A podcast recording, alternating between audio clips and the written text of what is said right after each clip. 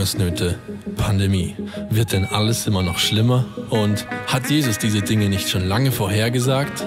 Lukas 21, Vers 28 sagt, wenn ihr die ersten Anzeichen von all dem bemerkt, dann richtet euch auf und erhebt freudig den Kopf, denn dann ist die Zeit eurer endgültigen Befreiung nahe herbeigekommen.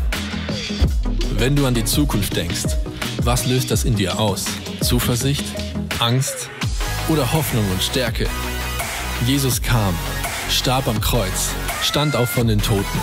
Aber damit ist die gute Nachricht noch lange nicht vorbei. Jesus wird wiederkommen. Und das ist unsere Hoffnung. Jesus kommt wieder. Das große Comeback. Yes, ich liebe diese Serie, in der wir momentan sind. Das große Comeback. Jesus kommt wieder und es ist so eine starke Serie. Wir haben so viele starke Predigten. Ich mag dich echt ermutigen, ähm, die dir anzuhören. Wir haben auch so ein paar äh, extra Teachings noch gemacht unter der Woche, um einfach wirklich tief in dieses Thema reinzugehen. Weil Wiederkunft Jesu, ich weiß nicht, wie es dir damit geht, ist vielleicht erstmal ein Thema, wo du nicht so viel von weiß oder wo man nicht so viel äh, Freude gleich empfindet mit oder wo man irgendwie denkt, okay, das hat irgendwie so was Düsteres mit Endzeit und sonst was. Ähm, und für viele Christen ist auch irgendwie dieses Thema, dass Jesus wiederkommt, gar kein Thema eigentlich im normalen Glaubensleben. Irgendwie, wir haben äh, Jesus, yay, kam auf die Erde und hat dort gelebt und ist gestorben am Kreuz und auferstanden und Himmelfahrt und und dann hört unser Evangelium irgendwie wie auf. Aber die Wahrheit ist, die gute Nachricht hat nicht aufgehört, sondern sie geht weiter. Jesus wird wiederkommen und das ist, was wir glauben als Christen. Papst Benedikt hat mal gesagt, das Christentum beruht auf zwei Säulen, nämlich erstens das erste Kommen Jesu und zweitens das zweite Kommen Jesu. Und ich habe manchmal das Gefühl, wir bauen unser Glaubensleben und auch wir bauen manchmal Kirche wie nur auf einer Säule und verpassen eigentlich, um was es im ganzen Evangelium geht, nämlich Jesus kommt wieder und alles wird gut, wenn er wiederkommt. Und deswegen, ich liebe es, mich damit zu beschäftigen, persönlich mit dem Thema, aber auch für uns als Kirche da jetzt ein bisschen reinzugehen. Und ich glaube, was so wichtig ist, nochmal am Anfang zu setzen, ist, wenn wir über Jesu Wiederkunft reden, dann reden wir über etwas, was uns Hoffnung gibt, was in uns Freude auslösen sollte. Das heißt, wenn du hörst, Jesus kommt wieder, Wiederkunft Jesu und in deinem Bauch krummelt es ein bisschen oder es ist so ein bisschen, uh, schwieriges Thema, dann hast du noch nicht wirklich verstanden, um was dort geht. Eigentlich sollte es Schmetterlinge im Bauch auslösen, sollte es Freude bei dir freisetzen, wenn du hörst, Jesus kommt wieder, weil Jesu Wiederkunft, das ist unsere große Hoffnung. Paulus nennt das mal unsere glückselige Hoffnung, die wir haben. Wir als Christen glauben nicht, es wird einfach immer so weitergehen, sondern wir glauben, eines Tages kommt unser König zurück. Und das ist ein komplexes Thema, aber wenn man es kurz zusammenfassen will, ist einfach, wenn Jesus kommt, dann wird einfach alles gut. Wenn Jesus kommt, wird alles gut. Es gibt in diesem ganzen Thema Endzeit oder wir Theologen sagen Eschatologie, die Lehre der letzten Dinge, gibt es viele verschiedene ähm, Themen und manche sehr komplex und auch, auch kontrovers diskutiert, aber wo sich alle Theologen und alle Christen und alle Strömungen seit 2000 Jahren einig sind, ist diese einfache Tatsache, dass wenn Jesus kommt, wird alles gut. Warum wird alles gut, wenn Jesus kommt? Hey, dann wird jedes Problem, was du heute hast, ist damit äh, erledigt, ähm, weil Jesus wird alles neu machen. Du wirst neuen Körper bekommen. Wir werden in Ewigkeit in einem Auferstehungskörper rumrennen. Das heißt, wenn du gerade körperlich irgendwie nicht so fit bist, Krankheiten hast oder sonst was, spätestens dann läufst du in einer neuen Kraft und alles wird gut. Alle anderen Themen, die dich gerade beschäftigen, die dich irgendwie im Kleinen oder Großen total ähm, herausfordern, wird erledigt sein, wenn Jesus kommt. Aber nicht nur so auf einer persönlichen Ebene, sondern jedes einzelne Problem auf diesem Globus wird erledigt sein, wenn Jesus kommt. Warum? Wenn Jesus kommt, wird alles neu gemacht, dann wird er über diese Erde herrschen. Und jedes Problem, was wir gerade weltweit haben, ist mit einem Streich beendet. Das heißt, das Problem, dass, dass auf der Welt viele Menschen hungern, wird mit dem Tag beendet sein, wenn Jesus wiederkommt. Dass wir gerade in einem Land wie Jemen eine komplette Katastrophe haben an Krieg und Auseinandersetzung und, und irgendwie ja, 80 Prozent der Bevölkerung ist auf humanitäre Hilfe angewiesen, die, die Leute verhungern dort hey, wenn Jesus wiederkommt, wird dieser Krieg beendet sein, er wird regieren, es wird Frieden kommen alle werden genug zu essen haben. Du kannst jedes einzelne Problemthema anschauen ähm, auf dieser Welt, ja, Frauen, die versklavt werden in, in, in, in, in Zwangsprostitution, du kannst anschauen Frauenbeschneidung, du kannst anschauen die Leute, die flüchten müssen wegen Krieg oder Hunger und all, alle Themen, du kannst alles anschauen, alles potenziell, alles, was auf dieser Welt am Problem ist, wird dann erledigt sein, wenn Jesus kommt. Und deswegen ist es unsere große Hoffnung und unsere große Freude. Und ähm, auch die Erde wird erneuert und äh, erlöst werden, wenn Jesus wiederkommt. Das heißt, auch alle Probleme mit Klima und so weiter kriegen wir spätestens in den Griff, wenn Jesus wieder da ist. Mit anderen Worten, dass Jesus kommt, ist eine frohe Botschaft und keine schwierige Botschaft. Ist nicht irgendwie, wo du Magenkrummeln haben solltest, sondern wo du voller Vorfreude schauen sollst auf diesen Tag, dass Jesus wiederkommt. Heute möchte ich mit euch ein bisschen anschauen, Jesus und die Endzeit habe ich es genannt. Was sagt Jesus über die Endzeit, also die Zeit zwischen seiner Himmelfahrt und seiner Wiederkunft? Und meine Frage heute ist, mit was können wir rechnen, wenn wir in die Zukunft schauen bis zur Wiederkunft Jesu? Wird bis dahin alles immer schlechter und schlimmer oder wird bis dahin immer alles besser und, und herrlicher? Also worauf müssen wir uns einstellen? Werden die nächsten Jahre und Jahrzehnte, bis Jesus wiederkommt, wird es eine Zeit werden, wo es immer besser wird? Oder eine Zeit werden, wo es immer schlechter wird. Und das schauen wir uns heute an. Und ich liebe es bei diesen Themen, auch bei diesen komplexen Themen, einfach bei Jesus immer zu bleiben und bei Jesus oder zumindest dort zu starten und zu schauen, was hat Jesus zu dem Thema gesagt. Und deswegen werden wir heute ganz viel Bibeltext haben, wo einfach Jesus zu uns sprechen darf. Und wir beantworten diese Frage, wie wird die Zeit sein von jetzt oder seit Jesu äh, Himmelfahrt bis hin zu seiner Wiederkunft? Wird alles besser oder wird alles schlechter? Das Erste, bevor wir in den Text einsteigen können, äh, was wir so verstehen müssen, ist, dass im Neuen Testament, in der Bibel, ist das Weltbild, wird gedacht in verschiedenen Zeitaltern. Das heißt, es wird gesprochen von einem jetzigen Zeitalter und von einem kommenden, zukünftigen Zeitalter. Und ich will es hier mal kurz ähm, aufmalen. Also die, die Apostel und Jesus und alle im Neuen Testament sind davon ausgegangen, es gibt dieses jetzige Zeitalter, also einfach die Zeit, in der wir jetzt leben, und dann kommt ein zukünftiges Zeitalter. Ich male es mal so nach oben, weil es ist ein Level Up, das ist ähm, das kommende Zeitalter, wo alles gut wird. Das ist die Denkweise im Neuen Testament. Ja, Galater 1,4 sagt zum Beispiel, dieses jetzige Zeitalter ist ein böses Zeitalter. Warum? Weil da noch ganz viel Böses passiert. Schau dich in der Welt um. Ähm, das heißt, dass, dass der Teufel ähm, der Herr oder der Gott dieses Zeitalters ist und hier eben noch Wirkungskraft hat und viel Verderben bringt. Ähm, aber es heißt auch, dass es ein kommendes Zeitalter kommen wird und dieses Zeitalter wird alles gut. Und das ist so die Grunddenke. Zum Beispiel, Jesus sagt, hey, wenn ihr, wenn ihr, weil ihr mir nachfolgt, Vater, Mutter verliert, eure Freunde verliert, eure Familie verliert, ja, das passiert zum Beispiel bei, bei vielen, die, die Moslems sind, Jesus kennenlernen, sich bekehren und dann werden sie von ihrer Familie verstoßen. Dann verspricht Jesus und sagt, hey, du wirst in diesem Zeitalter hundertfach empfangen und im kommenden Zeitalter ewiges Leben. Also diese Grundstruktur, diese Grunddenkweise ist im Neuen Testament da. Es gibt ein jetziges Zeitalter und es gibt ein künftiges Zeitalter.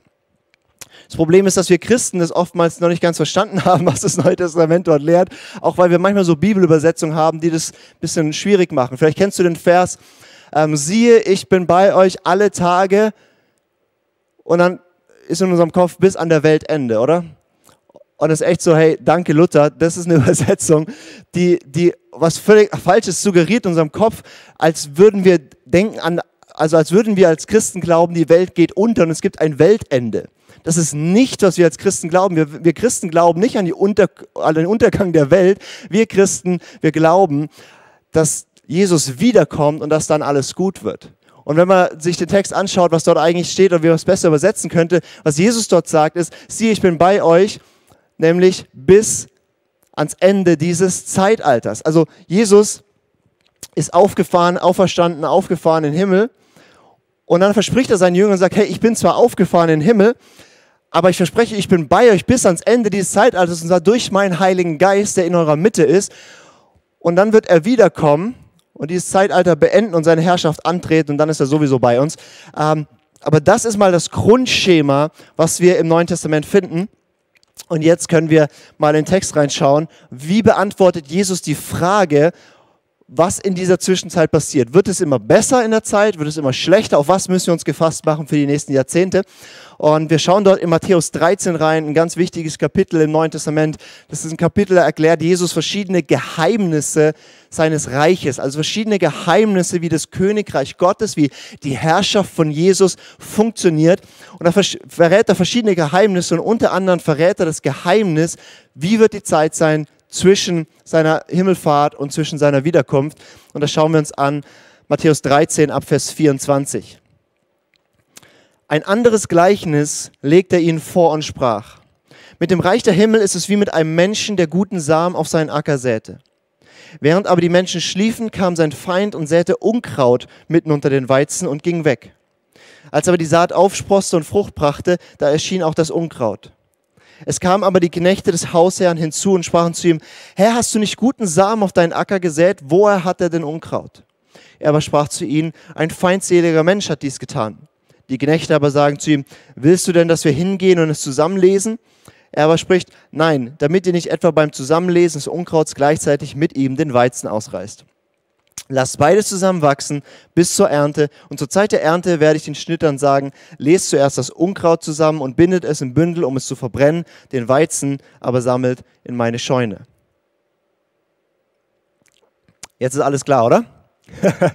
so beantwortet Jesus die Frage, wie wird es werden?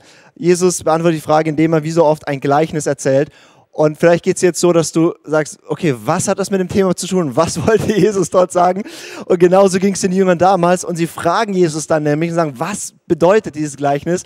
Und das ist eines der wenigen Gleichnisse, die Jesus direkt auch auslegt. Das heißt, wir müssen nicht überlegen, was es bedeutet, sondern Jesus selbst sagt uns, was es bedeutet. Deswegen lesen wir weiter ab Vers 36. Da ist es dann, entließ er die Volksmengen, kam in das Haus und seine Jünger traten zu ihm und sprachen, deute uns das Gleichnis vom Unkraut des Ackers. Also die haben auch nichts verstanden von dem, was er dort gesagt hat. Er sagt, er beantwortete und sprach, der den guten Samen sät, ist der Sohn des Menschen, also Jesus selber. Er sät den guten Samen. Der Acker aber ist die Welt. Der gute Same aber sind die Söhne des Reiches. Also Jesus sagt, okay, hier ist die Welt und ich bin gekommen und ich sähe guten Samen und das wächst empor. Das sind die Söhne des Reiches. Das Unkraut aber sind die Söhne des Bösen. Der Feind aber, der es gesät hat, ist der Teufel. Also er sagt, dieser böse Mensch, der Unkraut gesät hat, ist der, ist der Teufel, der, personifizierte Böse. Und er sät Söhne des Unkrauts, also er sät das Böse in die Welt hinein. So hat er Weizen gesät und der Teufel hat Unkraut gesät. Und beides wächst auf. Die Ernte aber ist die Vollendung des Zeitalters. Die Schnitte aber sind Engel. Wie nun das Unkraut zusammengelesen und im Feuer verbrannt wird, so wird, so wird es in der Vollendung des Zeitalters sein. Der Sohn des Menschen wird seine Engel aussenden und sie werden aus seinem Reich alle Fallstricke zusammenlesen und die Gesetzloses tun und sie werden sie in den Feuerofen werfen. Da wird das Wein und das Zähneknirschen sein. Dann werden die Gerechten leuchten wie die Sonne in dem Reich ihres Vaters. Wer Ohren hat, der höre. Also was sagt Jesus? Wird es immer besser oder wird es immer schlechter? Er sagt, die Ernte ist die Vollendung des Zeitalters. Da ist die Zeit der Ernte, wo sozusagen das eingeholt wird, was da ist. Und was Jesus sagt ist, er hat Weizen gesät und der Weizen ist am Anfang noch klein und der wächst quasi auf, wird immer größer und am Ende der Zeit, bevor er wiederkommt, ist sie in voller Blüte, ist die Ernte, ist es reif zur Ernte, ist es ganz aufgewachsen. Mit anderen Worten, was Jesus sagt, ja, ich habe guten Samen gesät, die Söhne des Reiches und meine guten Absichten werden besser und besser und besser und es wird sich ausbreiten. Das, was wir ganz am Anfang in der Kirche sehen, Apostelgeschichte, war nicht der Höhepunkt von dem, was er tut, sondern das war der Anfang von dem, was er gesät hat und es wächst auf. Mit anderen Worten, auf was kannst du dich einstellen die nächsten Jahre und Jahrzehnte, bis Jesus kommen wird? Du kannst darauf einstellen, dass die Kirche immer herrlicher und schöner wird. Du kannst dich darauf einstellen, dass immer mehr sich das Evangelium ausbreitet auf der ganzen Welt. Du kannst dich darauf einstellen, dass Christen immer Jesus ähnlicher werden, immer mehr in seiner Kraft die Gesellschaft beeinflussen. Du kannst dich darauf einstellen, dass die Kraft Gottes in Zeichen und Wundern zunimmt. Du kannst dich darauf einstellen, dass eine siegreiche, schöne Kirche in Einheit hervorkommt auf der ganzen Welt. Du kannst darauf einstellen, dass am Ende der Zeit die Kirche und das alles, was Reich Gottes ist, in voller Blüte dasteht. Das heißt, es wird immer besser, immer herrlicher, von Herrlichkeit zu Herrlichkeit, von Kraft zu Kraft. Es wächst auf und kommt, äh, wie, wie Paulus sagt in Epheser 4, in die volle Mannesreife. Oder wie er sagt in äh, Epheser 5, dass zum Schluss eine Kirche da sein wird, die wie eine, eine geschmückte, herrliche Braut auf ihren Bräutigam Jesus wartet. Mit anderen Worten, auf was kannst du dich einstellen? Ja, es wird immer besser und immer herrlicher. Und wenn man jetzt beliebt werden will als Prediger, hört man jetzt einfach auf. Aber Jesus sagt noch was Zweites. Er sagt gleichzeitig, sät der Feind Unkraut und auch das Unkraut lässt er wachsen bis zur Ernte. Mit anderen Worten, auch das war am Anfang Böses in dieser Welt und der Teufel ähm, ja, zerstört Herzen mit Sünde und er bringt ähm, üble Dinge in diese Welt hinein. Und auch das, ich mache es mal nach unten, weil es negativ ist, auch das wird zunehmen und am Ende zu einem Höhepunkt kommen, wo so viel Finsternis, so viel Böses, so viel Leid, so viel Gewalt, so viel Schwierigkeit da ist wie noch nie zuvor. Das heißt, wir haben zum Schluss ein Höhepunkt an Herrlichkeit, an Schönheit, an Kraft, an Gegenwart Gottes, an Reich Gottes in dieser Welt und gleichzeitig haben wir einen Höhepunkt an Bösen und Finsternis und es wird sehr, sehr, ähm, also das Drama nimmt quasi Stück für Stück nur weiter zu. Also wie beantwortet Jesus die Frage, wird alles besser oder wird alles schlechter? Er sagt ja. Beides. Es, es passiert beides und zwar zur gleichen Zeit. Und das Interessante ist, wenn man sich ein bisschen damit beschäftigt, dann bedingt sich das auch. Es sind nicht einfach zwei Trends unabhängig voneinander, sondern es bedingt sich. Zum Beispiel, könnte ich es jetzt an vielen Sachen zeigen, aber mal ein Beispiel. Wenn zum Beispiel Verfolgung der Kirche zunimmt, dann ist es erstmal ein negativer Trend. Wir haben momentan so viele verfolgte Christen auf der Welt wie noch nie zuvor und die Zahl ist jedes Jahr steigend. Das heißt, der Druck auf Christen, die, weil sie Jesus nachfolgen, diskriminiert werden, geschmäht werden, ähm, Jobs nicht kriegen, aus der Familie ausgeschlossen werden oder teilweise ge gefoltert und getötet werden, das nimmt zu und das ist kein guter Trend, das ist Böses. Das ist, was Jesus sagt über den Teufel. Der Teufel ist eine, eine finstere Macht, die gekommen ist, um zu zerstören, um kaputt zu machen. Das nimmt zu. Gleichzeitig bedingt dieser Trend aber auch, dass die Reinheit und die Herrlichkeit von Kirche zunimmt. Zum Beispiel 1. Petrus 4 heißt es, da sagt Petrus was ganz Verrücktes. Er sagt, wenn Verfolgung kommt, dann ist es wie ein Feuer, was die Kirche, was die Gemeinde, was die Christen läutert, was sie reinigt, was sie in schön, mehr Schönheit und Jesus Ähnlichkeit bringt. Und dann sagt er diesen verrückten Satz, er sagt, glückselig seid ihr. Also freut euch, das ist ein Geschenk vom Himmel wenn sie euch schmähen und verfolgen, weil ihr an Jesus glaubt. Wow, ja, das ist ja ein tolles, ja.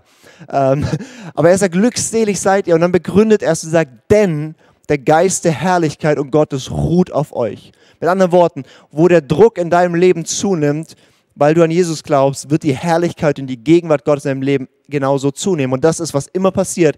Wo Kirche unter Druck kommt, wo Kirche äh, angefeindet wird, nimmt auch die Präsenz Gottes zu und die Kraft und die Wirkung der Kirche. Das heißt, es ist ein Trend, wo man es sehen kann. Beides passiert zur gleichen Zeit und bedingt sich. Ich möchte einen Schritt weitergehen. Jesus spricht an einer anderen Stelle, Matthäus 24, nochmal detailliert über diese Zeit und was dort so passiert. David hat auch schon darüber gepredigt, ähm, hat über die Zeichen der Wiederkunft Jesu gepredigt und auch viel aus diesem Kapitel. Deswegen, wir gehen es einfach in der Vogelperspektive nur durch, aber vertiefen nochmal diese zwei Trends, die Jesus dort aufzeigt. Matthäus 24, ab Vers 3. Da ist es, als er auf dem Ölberg saß, traten seine Jünger für sich allein zu ihm und sprachen, sage uns, wann wird das sein und was ist das Zeichen deiner Ankunft und der Vollendung des Zeitalters. Also du, du siehst, für die Jünger war klar, dass die Ankunft, die Wiederkunft Jesu und die Vollendung des Zeitalters, das ist ein Event, das gehört zusammen. Und sie fragen, was ist das Zeichen? Woran können wir erkennen, dass das passiert? Und David hat da ausführlich drüber gesprochen. Jesus antwortete und sprach zu ihnen, seht zu, dass euch niemand verführt. Denn viele werden unter meinem Namen kommen und sagen, ich bin der Christus und sie werden viele verführen. Ihr aber werdet von Kriegen und Kriegsgerüchten hören. Seht zu, erschreckt nicht. Ist übrigens so wichtig. Immer wenn Jesus über diese, über diese Dinge spricht und auch über diese negativen Trends spricht, dann spricht er das nicht, damit du jetzt diesen, dieses, dieses Teaching hörst und danach rausgehst und oh, jetzt habe ich irgendwie Angst, alles wird schlimm und Hilfe und irgendwie Sorgen hast und Ängste. Wenn das es in dir auslöst, dann bist du noch nicht vorgedrungen, was Jesus hier sagt, weil was er sagt, ist, seht zu, erschreckt nicht. Er sagt uns die Dinge, damit wir keine Angst haben, dass wir furchtlos leben können, dass wir einen festen Stand haben, dass wir, wie es ausdrückt, nüchtern und wachsam sein können, dass es uns bringt in eine tiefe Gottesbeziehung, dass wir wirklich einen festen Stand kriegen dadurch und nicht, dass wir dadurch Angst oder, oder, oder Sorge haben. Er sagt, ähm, das, ist, ähm, das ist sogar ein Grund für uns, ähm, uns zu freuen, wenn wir sehen, dass das passiert, weil wir wissen, wie es ausgeht, nämlich Jesus kommt wieder und alles wird gut. Also seht zu, erschreckt nicht, denn es muss geschehen, aber es ist noch nicht das Ende. Denn es wird sich Nation gegen Nation erheben und Königreich gegen Königreich. Es werden Hungersnöte und Erdbeben da und dort sein. In, Parallel, in Paralleltexten steht auch, äh, Pandemien werden kommen, also Welcome 2020, 2021. Ne? Ähm, damit kennen wir uns jetzt aus. ähm, all dies aber ist der Anfang der Wehen. Jesus gebraucht hier ein interessantes Bild. Er sagt, das alles ist wie wie, wie Wehen, und ich bin da kein Experte, aber ich weiß, es gibt Wehen, weil es zum Schluss zu einer Geburt kommt und Wehen nehmen zu an Heftigkeit und Häufigkeit. Und das ist das Bild, was Jesus gebraucht, dieses neue Zeitalter, seine Wiederkunft, die, die Zeiten, der alles gut wird, wo er die ganze Erde erneuern wird, wo dann das tausendjährige Reich anfängt und das Ganze, da kannst du die anderen Teachings zu anhören. Ähm, all das ist quasi wie eine Geburt und, und wenn, wenn ein Kind geboren wird, dann gibt es davor Wehen und Schmerzen, aber wenn das Kind da ist, dann war es es wert. Und das, was Jesus sagt, das, was kommt, das Zukünftige, ist so herrlich und schön. Ähm, es ist es wert, aber davor kommen eben auch Wehen und Wehen werden häufiger kommen und heftiger kommen. Mit anderen Worten, ähm, unsere Corona-Pandemie, die wir jetzt hier gerade erleben, ähm, das ist noch nicht das Heftigste, was es geben wird an Erschütterung, an Krisen in dieser Welt, aber es wird zunehmen an Häufigkeit, also die Intervalle werden kürzer und auch Heftigkeit wird zunehmen. Und das ist ähm, gut, das zu wissen. Ähm, und Jesus sagt, hey, ähm, das sind Wehen, aber die führen zu einer Geburt eines neuen Zeitalters. Dann werden sie euch in Bedrängnis überliefern und euch töten. Und, es werden von allen und ihr werdet von allen Nationen gehasst werden um meines Namens willen. Und dann werden viele zu Fall kommen, werden einander überliefern, einander hassen. Viele falsche Propheten werden aufstehen und viele verführen. Und weil die Gesetzlosigkeit überhand nimmt, wird die Liebe der meisten erkalten. Bis hierhin beschreibt Jesus einfach nur diese negativen Trends. Und da kannst du fast so ein bisschen, wow, es wird ja alles echt schlimm und schwierig und so. Und, und, und Jesus sagt diese Dinge, damit wir ready sind, dass wir wissen, das gehört dazu für die nächsten Jahrzehnte, bis er wiederkommt. Und wir wissen, es wird auch Zeiten geben, eben wo, wo, wo, wo relativ große Ruhe und Friede ist, aber diese, diese Wehen werden zunehmen. Und es ist erstmal ein bisschen deprimierend, wenn man das anschaut, aber Jesus hört ja hier nicht auf, sondern dann sagt er, wer aber ausharrt bis ans Ende, wird gerettet werden. Er sagt, es wird eine Kirche geben, es wird Christen geben, die inmitten dieser Zeit stehen, die ausharren, ich mag dieses Wort, die dranbleiben an ihm, die egal was kommt, an Jesus festhalten. In Offenbarung 12 heißt es, sie überwinden all das Sie überwinden all das durch das Blut des Lammes, also durch das, was Jesus am Kreuz getan hat, durch das Wort ihres Zeugnisses, dass sie inmitten von Druck, Verfolgung, Schwierigkeiten, werden sie nicht aufhören zu erzählen von wer Jesus ist. Und dann heißt es, und sie haben ihr Leben nicht geliebt bis in den Tod. Das heißt, sie sind bereit, bis an die Grenze zu gehen für Jesus. Diese Kirche, dieses Christsein wird normal sein, bevor Jesus wiederkommt. Und diese letzte Zeit hier, diese letzten letzten sieben Jahre oder den letzten dreieinhalb Jahre nimmt auch die große Bedrängnis oder große Trübsalzeit. Und da wird es nochmal richtig, richtig heftig sein und so ein bisschen Showdown quasi für das große Finale, wenn Jesus kommt. Und das wird eine Zeit sein, wo, wo die Kirche ausharrt, wo die Kirche in Herrlichkeit ist, wo die Kirche, wo wir Christen so viel von Gottes Gegenwart und Reich erleben werden wie nie zuvor und gleichzeitig in so großer Herausforderung sein werden wie nie zuvor. Und ich weiß, manche äh, wurden gelehrt oder haben das irgendwie mal so aufgeschnappt, dass wir irgendwie davor, bevor so, bevor Jesus wiederkommt, irgendwie so wegentrückt werden. Aber das ist nicht, was Jesus sagt. Jesus sagt, wir, da wird es Menschen geben, die harren aus bis ans Ende. Jesus spricht davon, in Johannes 17 betet er, Vater, ich bete, dass du sie bewahrst, aber ich bete, dass du sie nicht aus der Welt wegnimmst, sondern sie hineinsendest. Und äh, kannst dir ausführlich das anhören. Ich habe ein Teaching dieser Serie gemacht über das Thema Entrückung und ähm, erkläre das nochmal immer ausführlich, was die Entrückung ist. Ist nur so wichtig zu verstehen. Viele haben irgendwie diesen Wunschtraum, wir werden, bevor es irgendwie wirklich schlimm wird, werden wir einfach wegentrückt. Ähm, und, und, und, und das ist so ein falsches Verständnis von, was Jesus gerade tut auf dieser Welt. Das ist wie Petrus, der Jesus davon abhalten wollte, am Kreuz zu sterben und sagt, das widerfahre dir keinesfalls. Ähm, und Jesus sagt, geh hinter mich, Satan, du sinnst auf das, was Menschen sinnen, weil das, es gibt keine Auferstehung ohne Kreuz. Und Jesus wird auch seine Kirche durch diese auch schwierige Kreuzeszeit führen, bevor es zur Auferstehung der Toten kommt, zu seiner Wiederkunft. Und die Braut Jesu, die Kirche, wir Christen weltweit werden Jesus ähnlicher und ähnlicher und ähnlicher werden, auch weil der Druck zunimmt. Und wenn Jesus wiederkommt, wird in allen Stämmen und Sprachen ein Volk sein, das bereit ist, ihn mehr zu lieben als ihr eigenes Leben, vor ihm zu stehen. Jesus wird sagen, okay, diese Braut, die ist mir so ähnlich, die ist durch Kreuz gegangen, die geht auch in Auferstehung. Und jetzt kommt der wichtigste Satz in diesem Text. Und das ist Vers 14. Da sagt er, und dieses Evangelium des Reiches wird gepredigt werden auf dem ganzen Erdkreis, allen Nationen zu einem Zeugnis und dann wird das Ende kommen. Und das ist der wichtigste Satz für unsere Generation. Also du darfst deinen Lieblingsbibelvers haben, ja, nimm ihn.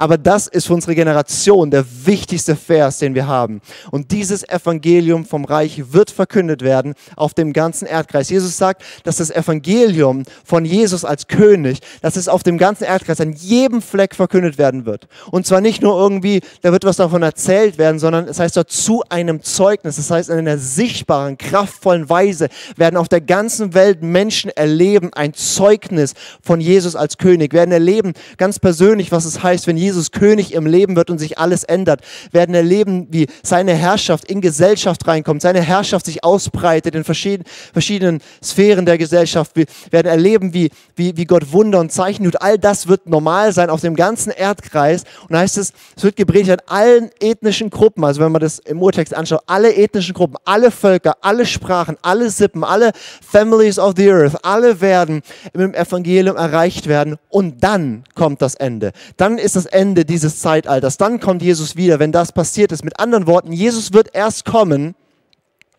wenn in jedem Stamm und jeder Sprache, in jeder ethnischen Gruppe Menschen dastehen und sagen, Jesus, wir lieben dich und wir wollen keinen anderen König. Komm, Herr Jesus, dann wird er kommen. Davor wird er nicht kommen. Das heißt, ich kann dir sagen, Jesus wird dieses Jahr nicht wiederkommen.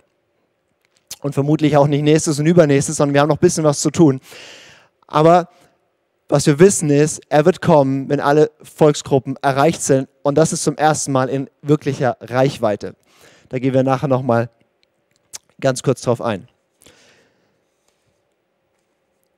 Was machen wir jetzt damit, mit dem, was ich gesagt habe? Ich möchte drei Punkte mitgeben aus dieser Message, wo ich hoffe oder wo ich mir wünsche, dass das in deinem Leben passiert, dadurch, dass du dich mit diesen Themen beschäftigst. Und der erste Punkt ist, der mir so wichtig ist.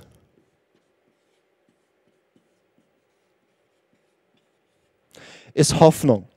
Die Wiederkunft Jesu ist kein Thema, was dir Angst machen muss. Es ist deine glückselige Hoffnung. Und vielleicht bist du an dem Punkt, wo du sagst, das ist noch keine Hoffnung, es ist noch keine Freude. Dann möchte ich ermutigen, beschäftige dich mit dem Thema. Hör dir die Predigten von uns dazu an und geh selber in die Bibel, in diese Themen rein. Trau dich mal an die Offenbarung ran und lese sie vor allem bis ans Ende, weil am Ende wird alles richtig gut. Und und beschäftigt damit, dass es eine echte Hoffnung wird, weil Christsein bedeutet Glaube, Liebe, Hoffnung, ja, und wir haben oftmals nicht diese Hoffnung in unseren Herzen und ähm, möchte ermutigen, wir haben diese Hoffnung, wir haben das in dem Teaser schon gesehen, ja, dieser Vers, Lukas 21, wo es heißt, wenn diese Dinge anfangen zu geschehen, dann heißt es dort nicht, dann steckt euren Kopf in Sand und verzweifelt, sondern es heißt, hebt dein, dein Haupt empor und freu dich, die Erlösung aller Dinge ist nahegekommen. Und ähm, Deswegen, du hast eine zweifache Hoffnung. Du hast die erste Hoffnung, hey, es wird nicht nur alles schlechter, bis Jesus kommt, sondern gleichzeitig wird alles besser und es wird, die Dynamik wird zunehmen, aber die besten Tage liegen noch vor uns. Ich liebe es, in dieser Zeit zu leben. Ich würde es auch lieben, Teil von dieser letzten Generation zu sein, wo, wo das wird heftig und nicht einfach, aber es wird unglaublich. Herr, es wird die schönste Zeit sein von Kirche, von Reich Gottes auf Erden, was bis dahin erlebt worden ist. Deswegen, äh, du kannst dich darauf freuen, aber du kannst dich nicht nur darauf freuen, sondern du kannst dich darauf freuen, dass Jesus wiederkommt und dann wird alles gut gut. Es ist ein Thema voller Hoffnung und ich hoffe, dass das anfängt, in dir ein Thema von Hoffnung und nicht von Angst zu werden. Ein zweiten Punkt, was es mit mir total macht, wenn ich mich mit diesem Thema beschäftige, ähm, ich nenne das einfach mal Nachfolge.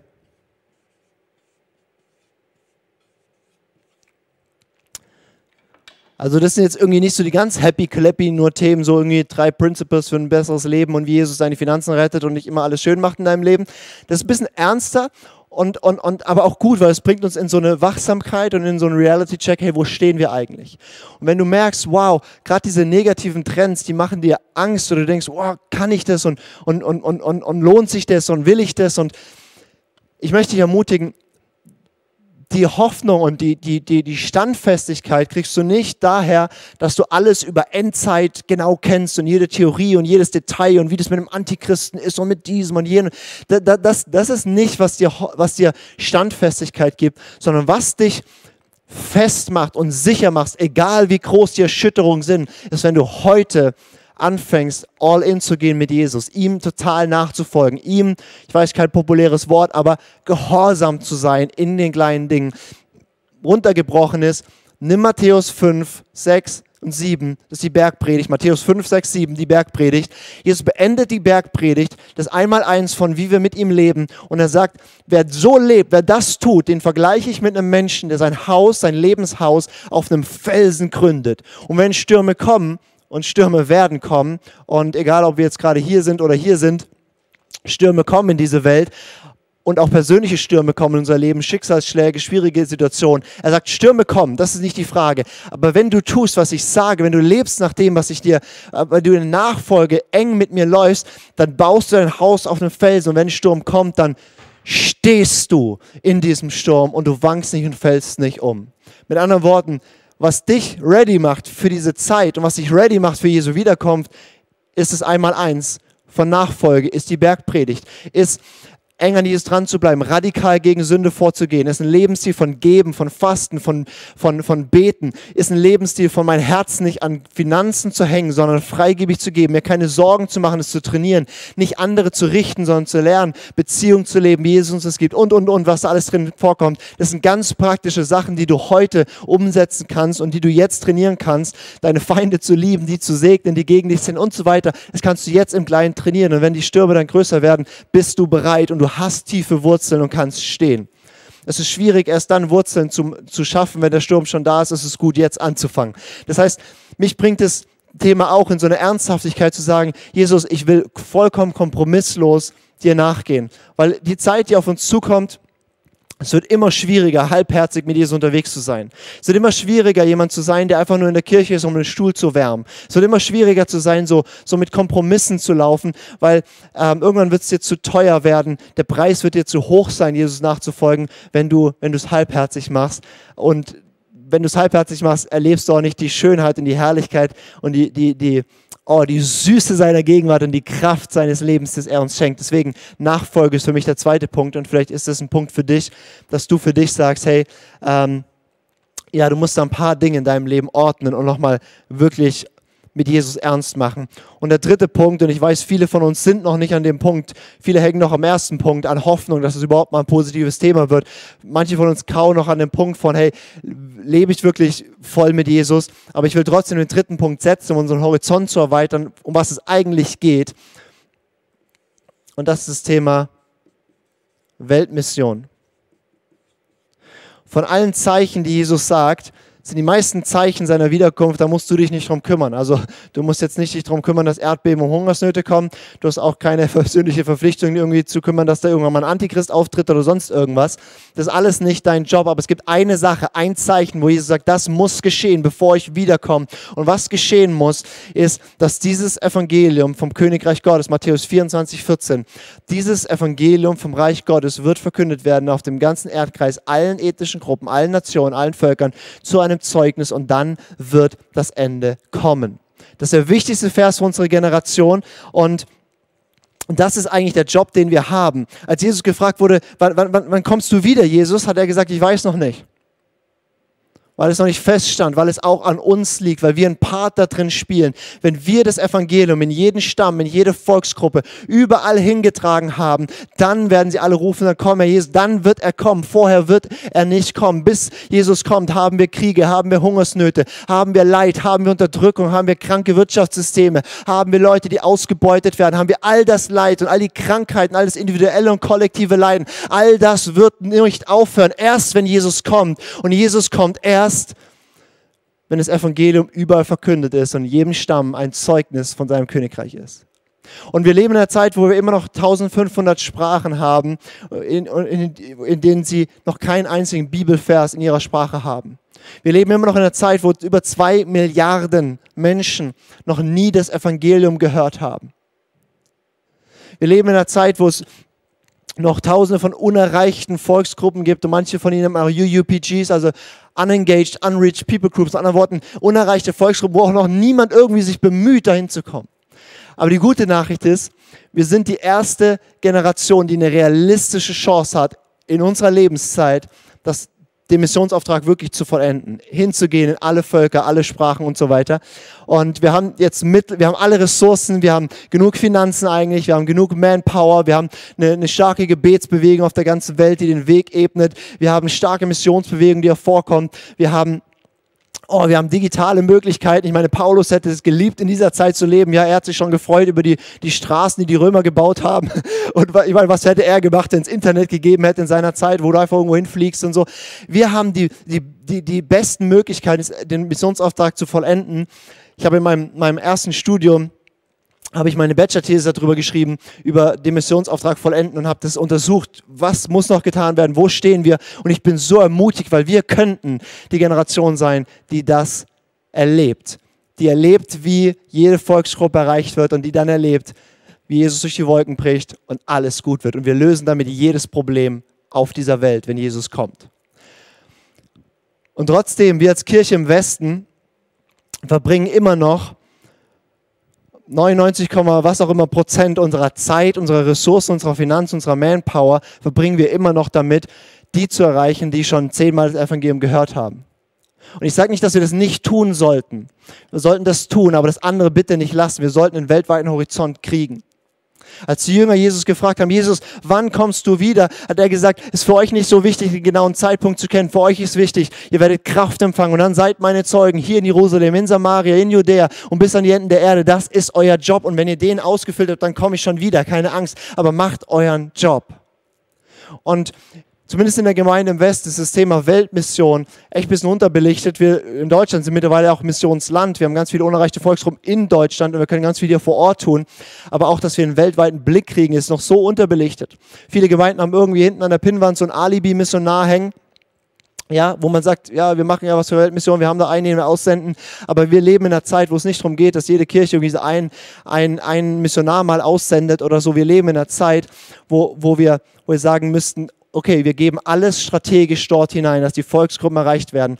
Weil egal welches Problem es auf dieser Welt gibt, und ja, wir wollen uns jetzt schon darum kümmern, ja, wir wollen jetzt schon Nöte lindern, aber wir lösen jedes Problem mit einem Streich, wenn Jesus kommt. Deswegen sollten wir strategisch die meiste Energie, die meiste Zeit, die meisten Gebete, die meiste Kraft, unsere besten Leute dort hineinsetzen, dass alle Völker erreicht werden. Und das Spannende ist, 2. Petrus 3, Vers 12 sagt, dass wir die Ankunft Jesu erwarten können. Das ist klar, wir können uns darauf warten und wir können es erwarten und ersehen und erhoffen. Aber dann heißt es auch, wir können es beschleunigen.